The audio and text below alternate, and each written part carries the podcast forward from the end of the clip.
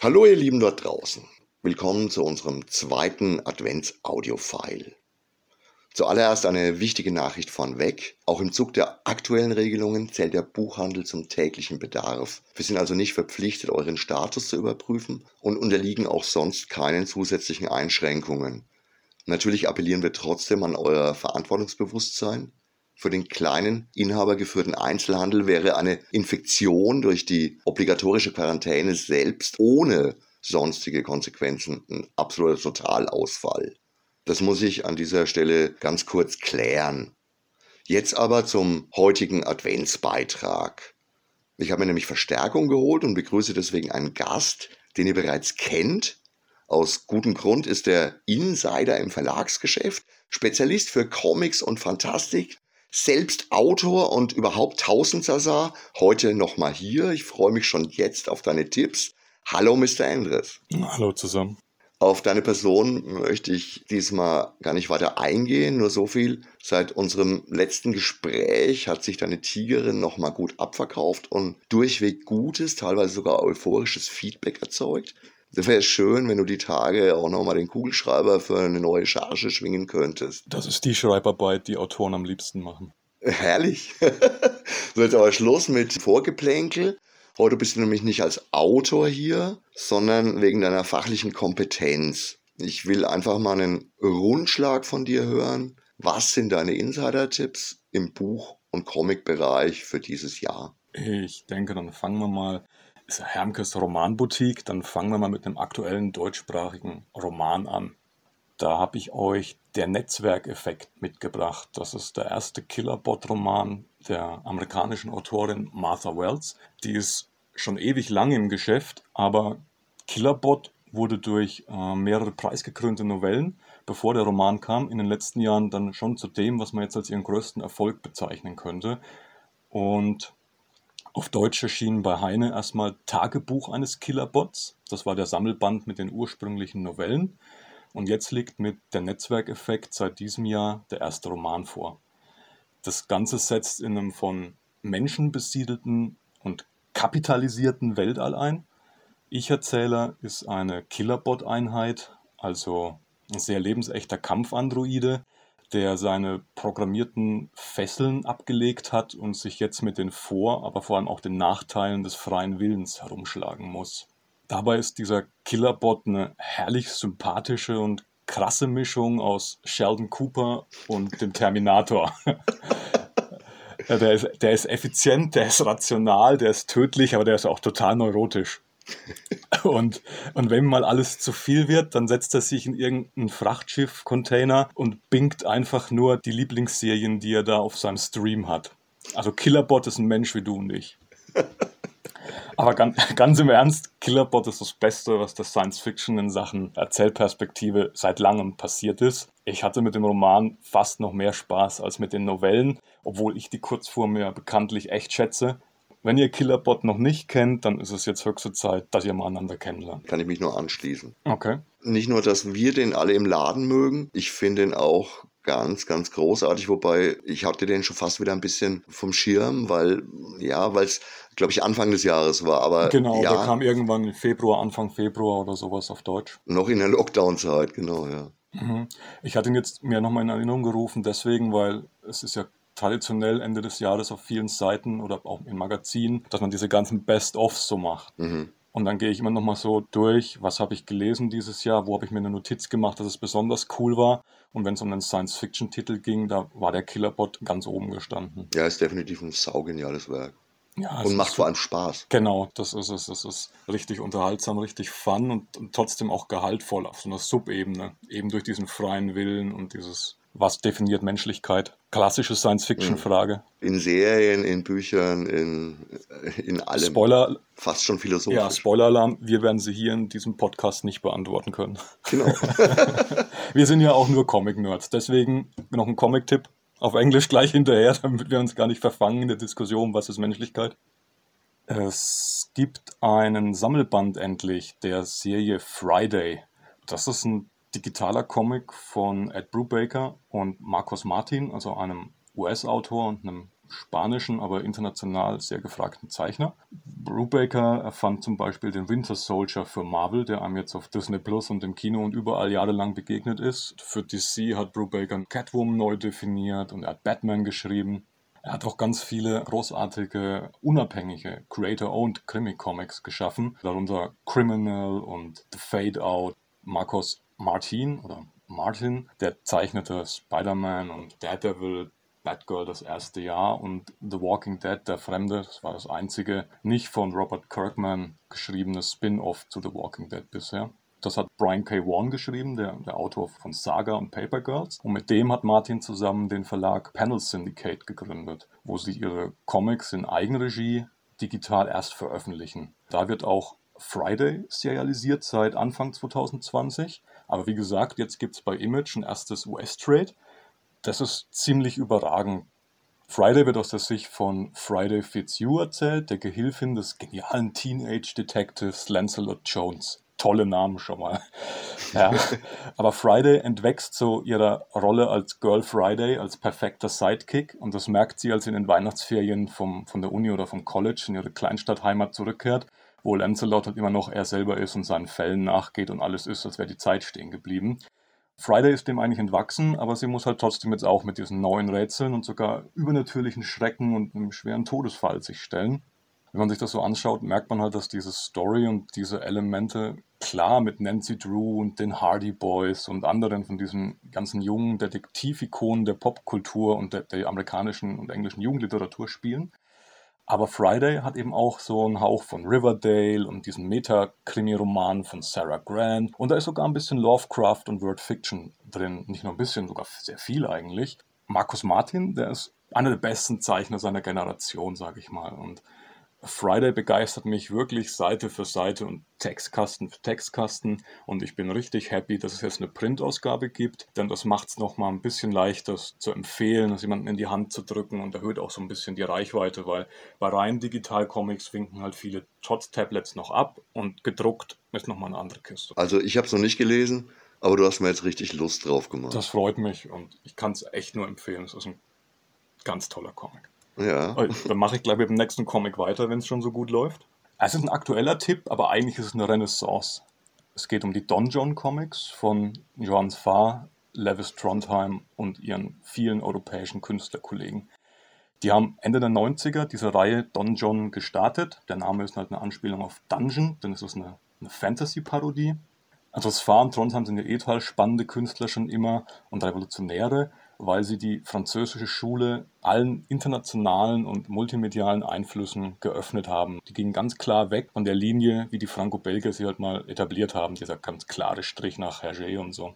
Don John brachte es dann bis 2015 auf also irgendwas um die 40 Alben und in denen haben sie die ganze Fantasy durch den Kakao gezogen. Also sowohl die Stereotypen im Inhalt, aber auch im Drumherum, also Sequels, Prequels, Spin-off, eine irrwitzige Nummerierung. Also es gab nur 40 Alben und die haben halt auch minus 10.000 und Album 124 trotzdem schon mal gemacht, weil sie diese ganze Ambition der Fantasy-Macher parodiert haben. Also war eine echt umfassende Genre-Parodie und es war sehr schade, als das dann vor ein paar Jahren vorbei war.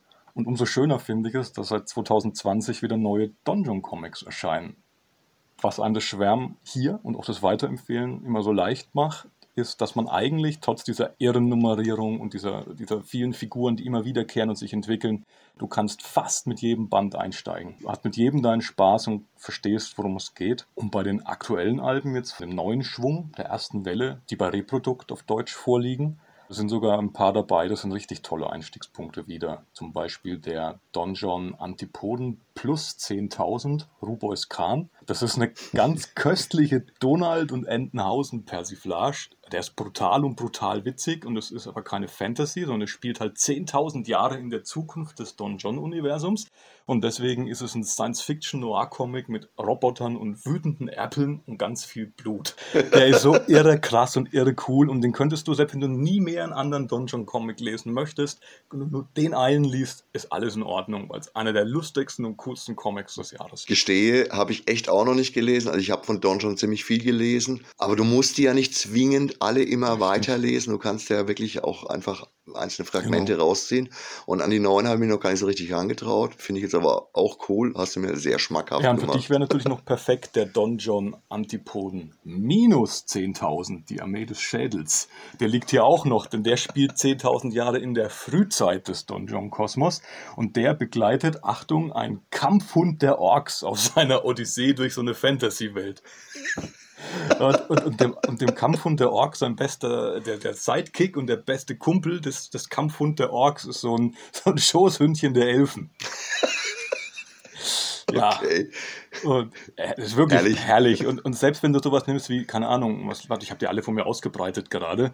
Donjon Parade 6 Kindergärtner. Klingt total doof eigentlich, ist aber ein, ein Schaukasten für diesen fiesen, himmlisch schwarzen Humor. Alles klar immer wieder neu und immer wieder anders und immer ja, wieder neu erfunden. Und begeistert einen dann toll. immer wieder. Man wird auch nicht müde des, des Humors oder des Stils. Ja. Dann gucke ich mal, ob wir auch bei dem nächsten Konsens erreichen. Ich habe nämlich was Altes und was Neues in ein und demselben Buch. Okay. Es, ist, es geht quasi um einen deutschsprachigen Roman, Klassiker in aktueller Neuausgabe. Und es war relativ einfach, den rauszusuchen, weil diesen Dezember bei Blau Volet eine Neuausgabe von Ein Dämon zu viel rauskommt. Aspirin, genau, das herrlich. ist der erste Band der legendären Dämonenreihe von Bob Aspirin. Die hat in meinem Leserherz einen ganz besonderen Platz, denn die Dämonenreihe war neben Tolkiens Mittelerde-Epos und Pratchetts Scheibenwelt-Zyklus die erste Buchserie, die ich als Jugendlicher, als Teenager bewusst begeistert und im Fieber gesammelt habe. Und das zu einer Zeit, als ich selbst noch gar nicht so im Internet angekommen war und es da gar nicht so easy gewesen ist, diese nur antiquarisch erhältlichen Aspirin-Bücher der Dämonenreihe zu kriegen. Das führte dann auch zu einem meiner ersten Abstecher in Hermkes Romanboutique, wo ich zwei der von mir gesuchten Exemplare, die sonst überall vergriffen waren, ergattern konnte. Also ich habe vorher natürlich wieder mal angerufen. Damals wusste ich dann anscheinend schon, dass die Nummer zu eurem Laden gehörte.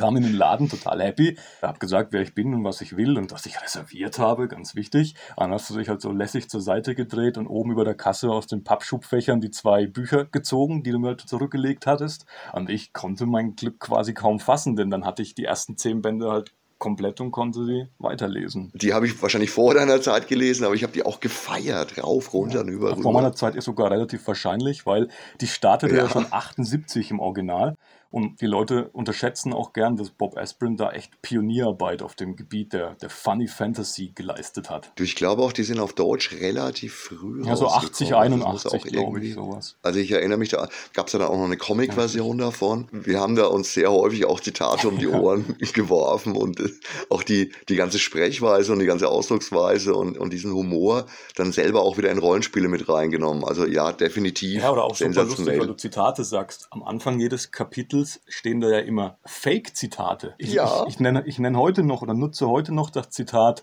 ja, es ist eine Plage, wenn der eigene Ruf einem vorauseilt, Tarzan. ja, die waren schon echt schön. War das nicht auch so, äh, in ja. schwierigen Zeiten ist es wichtig, nicht den Kopf zu verlieren? Marie Antoinette. Oder sowas. sind wir hier auf einem Maskenball? Batman? Vielleicht sollten wir den Leuten noch kurz sagen, worum es im Buch geht. Ein Dämon zu viel handelt vom jungen Zauberlehrling Skeef, nicht Steve, wie es manchmal falsch geschrieben wurde in der Erstauflage bei Bastei. Skeef. Und der trifft einen grünhäutigen Dämon. Nur Dämon ist eigentlich nur das Wort für Dimensionsreisende, was in so mittelalterlichen Fantasy-Hinterwaldwelten wie der von Skeef nur keiner kapiert. Diese meisten Dämonen und Dimensionen sind viel höher entwickelt. Und einer dieser Dämonen, der ist schuppig, der ist grünhäutig und er hat den arschigen Namen Ass, A-A-H-Z, der wird Skeefs Mentor und Freund. Die beiden ziehen los und erleben Abenteuer, erledigen Questen und gründen auch die Firma, die Chaos GmbH. Und der Name ist echt Programm. Und zu dieser Crew gehören halt dann auch noch Babydrache Glieb, Kampfeinhorn Butterblume. Ja. Und wir wollten sie alle heiraten, die hinreißende Trollmeuchelmörderin Tanda. Und später natürlich noch Guido und Nunzio, die beiden Mafiaschläger. Du, du wächst gerade Erinnerungen in mir. Ja, ist Herrlich. es wirklich. Und, das ist ja auch noch was, was man heute gar nicht mehr so kennt, diese Bücher haben ja keine 200 Seiten pro Band. Finde ich auch eine voll schöne Sache weil es echt dadurch total knackig zu lesen ist. Kurzweilig, ja. immer in sich ja. geschlossen, wirklich richtig cool, waren alle geil zu lesen, fand ich wirklich. Ja, und Skeef und die Gang, die sind mir echt so teure Freunde wie Holmes und Watson geworden über die Jahre. Und wenn wir uns wiedersehen, sozusagen, wie jetzt mit so einer Neuausgabe, freue ich mich immer wieder. Das ist zwar keine hohe Literatur, dass wir uns da richtig verstehen, aber es ist irre unterhaltsam, sympathisch, packend, super charmant. Seifenoper-Faktor, Suchtfaktor und ich mag auch heute noch die Mischung aus klassischer Schwert- und Magie-Fantasy, die auch wie in Donjon eigentlich parodiert wird. Dazu kommt aber auch anachronistisches Science Fiction. Das fängt mit so technischen Gadgets wie dem D-Hüpfer an, damit man mit so einem Technikstab durch die Dimensionen springen kann. Aber auch so moderne Buchhaltung und Militärsachen. Alles eingebaut. Es ist wirklich eine coole Mischung. Und ich glaube, das liest sich auch wirklich heute noch richtig, richtig gut. Das war jetzt wirklich ein schöner, aktueller Streifzug durch deine komplette Kernkompetenz. Wenn ich jetzt noch nach so einem All-Time Klassiker, nach so einem All-Time-Favorite, Dauerbrenner, der wirklich wichtig und gut ist, frag. Hast du da auch noch eine ja, Antwort? Ja, bestimmt. Lass mich mal überlegen. All-Time. Ich habe dieses Jahr mal wieder Watchmen gelesen. Aber Watchmen empfehlen, er ist immer ein bisschen schwierig. Es ist halt doch ein sehr komplexes Werk und ein sehr umfangreiches Werk und man kann sich daran auch leicht die Zähne ausbeißen. Aber ich habe dieses Jahr auch einen Klassiker, einen Comic-Klassiker gelesen, der ein bisschen leichter zugänglich ist. Denn ich habe mich in Hellboy neu verliebt, weil ich Anfang des Jahres die Hauptsaga über ein paar Wochen verteilt am Stück nochmal gelesen habe, zum wiederholten Mal. Das hatte ich schon echt lange auf dem Zettel stehen. Jetzt hat es endlich mal geklappt dieses Jahr. Früher war ich ja Redakteur und Lektor für die deutschen Hellboy-Bände bei CrossCult und das hat manchmal ein bisschen den reinen Fanboy-Lesegenuss beeinträchtigt, sage ich mal. Ist einfach so, wenn du an einem Produkt mitarbeitest, dann ist es nicht mehr nur Fun, sondern halt auch was anderes. Und das ist nochmal heute zu lesen, war ein bisschen lockerer. Außerdem muss man auch ganz ehrlich dazu sagen, dass ich jetzt viel mehr Know-how habe als vor 15 Jahren. Und das heißt halt, dass ich vieles stärker würdigen kann, weil es reifen ja nicht nur Werke, sondern auch das Publikum, wie uns nicht nur die Bierwerbung verklickert. Also manchmal reift auch das Publikum. ja, und bei Hellboy, da gibt es halt echt jede Menge zu würdigen und je mehr man da würdigen kann, desto verdienter ist es für den Stoff, denn das ist wirklich eine absolut grandiose Mischung aus Pulp-Action, Gothic-Horror, Märchen, äh, Legenden aus aller Welt, Poe, Lovecraft und viel mehr und das ist wirklich der Wahnsinn. Allein schon diese Mischung. Aber auch atmosphärisch und grafisch und vom erzählerischen, sowohl im Wort als auch vom visuellen Storytelling, ist es auch ein zeitloses Meisterwerk. Und auch ob in Farbe oder in Schwarz-Weiß, ob Mike Mignola selber oder dann später Richard Corbin oder Duncan Fegredo, das ist immer ein Genuss. Beim konzentrierten Lesen fiel mir auch die fantastische Verzahnung der Hellboy-Saga auf, viel mehr noch als früher wie die Sachen sich voneinander beziehen, dass das große Finale dann 20 Jahre später mit den ersten Kurzgeschichten wieder interagiert und kommuniziert und mit den Figuren daraus und dass das Mignola da wirklich 20 Jahre diese Storybögen am Leben gehalten und auch zum Abschluss gebracht hat. Das ist fraglos große Comic-Kunst und große Erzählkunst und auch große Fantastik. Und mit dem Hellboy Compendium der Neuausgabe auf Deutsch und auf Englisch der, der Library Edition und seit kurzem auch ganz neuen Trade Paperbacks gibt es ja auch wirklich genug Gelegenheiten, um sich den Klassiker nochmal zu holen. Wow. Also da hast du mir jetzt echt selber nochmal Lust drauf gemacht, da nochmal reinzulesen oder die nochmal chronologisch zu lesen. Ich hoffe, euch da draußen hat das Ganze ebenfalls Spaß gemacht und es war auch für euch was dabei. Ansonsten bleibe ich natürlich dabei. Vor Ort ist vieles noch besser, noch einfacher. Es ist einfacher, Tipps zu geben, die zu irgendwas passen, noch was Passendes dazu zu finden, eine coole Ergänzung. Es ist tatsächlich schöner, als einfach nur die geschriebenen oder gehörten Tipps abzuarbeiten und dann zu bestellen. Wir gehen jetzt auf den Endspurt zu, noch zwei Wochen bis Heiligabend. Wir sind bis dahin wie gewohnt für euch da. In diesem Sinne verabschieden wir uns jetzt. Ich sage danke, Christian, für deine Zeit. War mir ein Vergnügen. Habt noch eine schöne Weihnachtszeit und bleibt gesund. Genau, von meiner Seite euch da draußen danke fürs Zuhören, ein schönes Wochenende und ciao, arrivederci.